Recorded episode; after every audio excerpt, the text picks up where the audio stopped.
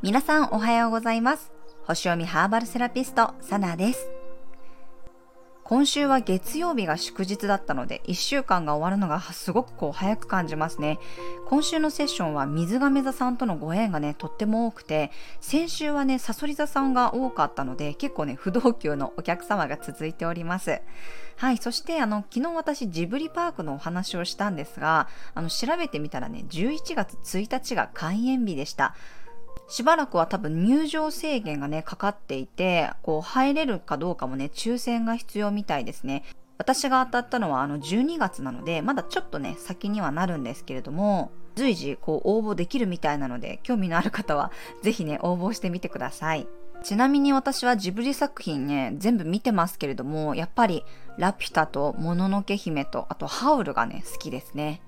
昔あの耳をすませばにハマっていた時は、まあそれこそ小学生の時はね、わざわざ近所の図書館じゃなくって電車に乗って図書館に行くということをやっていました。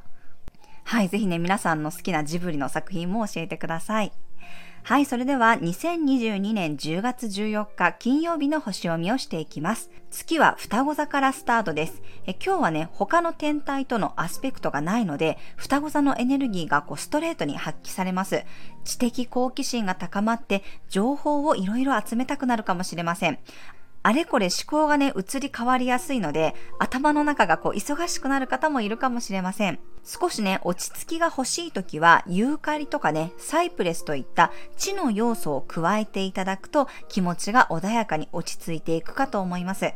夜はね、ちょっと頭が疲れていそうなので、ラベンダーの香りで緩めていただくのもおすすめです。今ね、火星も双子座に入っていますので、やっぱりすごくこう情報を取りに行くことに積極的になれたり、あれこれね、気になるものが出てくるかもしれませんが、自分のその好奇心に従って動いて、とりあえず調べべてみるとかね、この情報を集めてみるっていうことをしていただくといいと思います。はい、それでは12星座別の運勢をお伝えしていきます。お羊座さん、あちこちに目移りしてしまいそうな一日です。いつも以上に気になるものが見つかるかもしれません。連絡や情報もたくさん届きそうです。お牛座さん、握りしめていた価値観の変化に気がつけそうな一日です。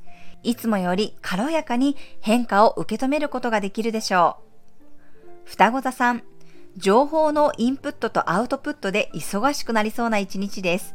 好奇心を刺激されるような出会いもたくさんありそうです。蟹座さん、過去や潜在意識からメッセージが届きそうな一日です。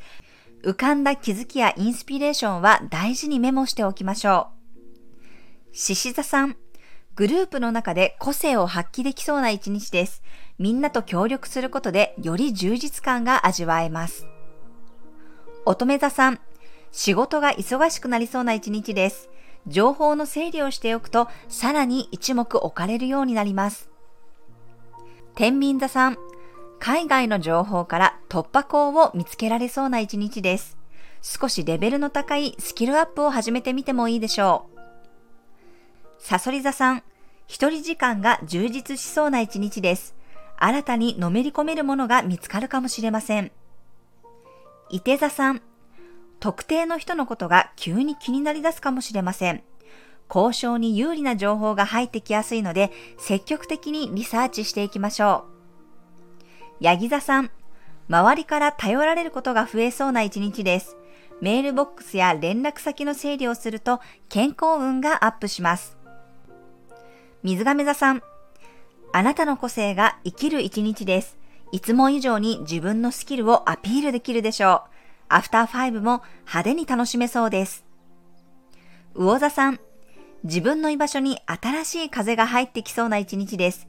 今日は早めに帰宅しておうち時間を丁寧に過ごすといつも以上に心の充電がいっぱいになります。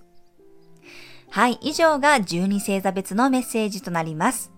それでは皆様今日も素敵な一日をお過ごしください。お出かけの方は気をつけていってらっしゃい。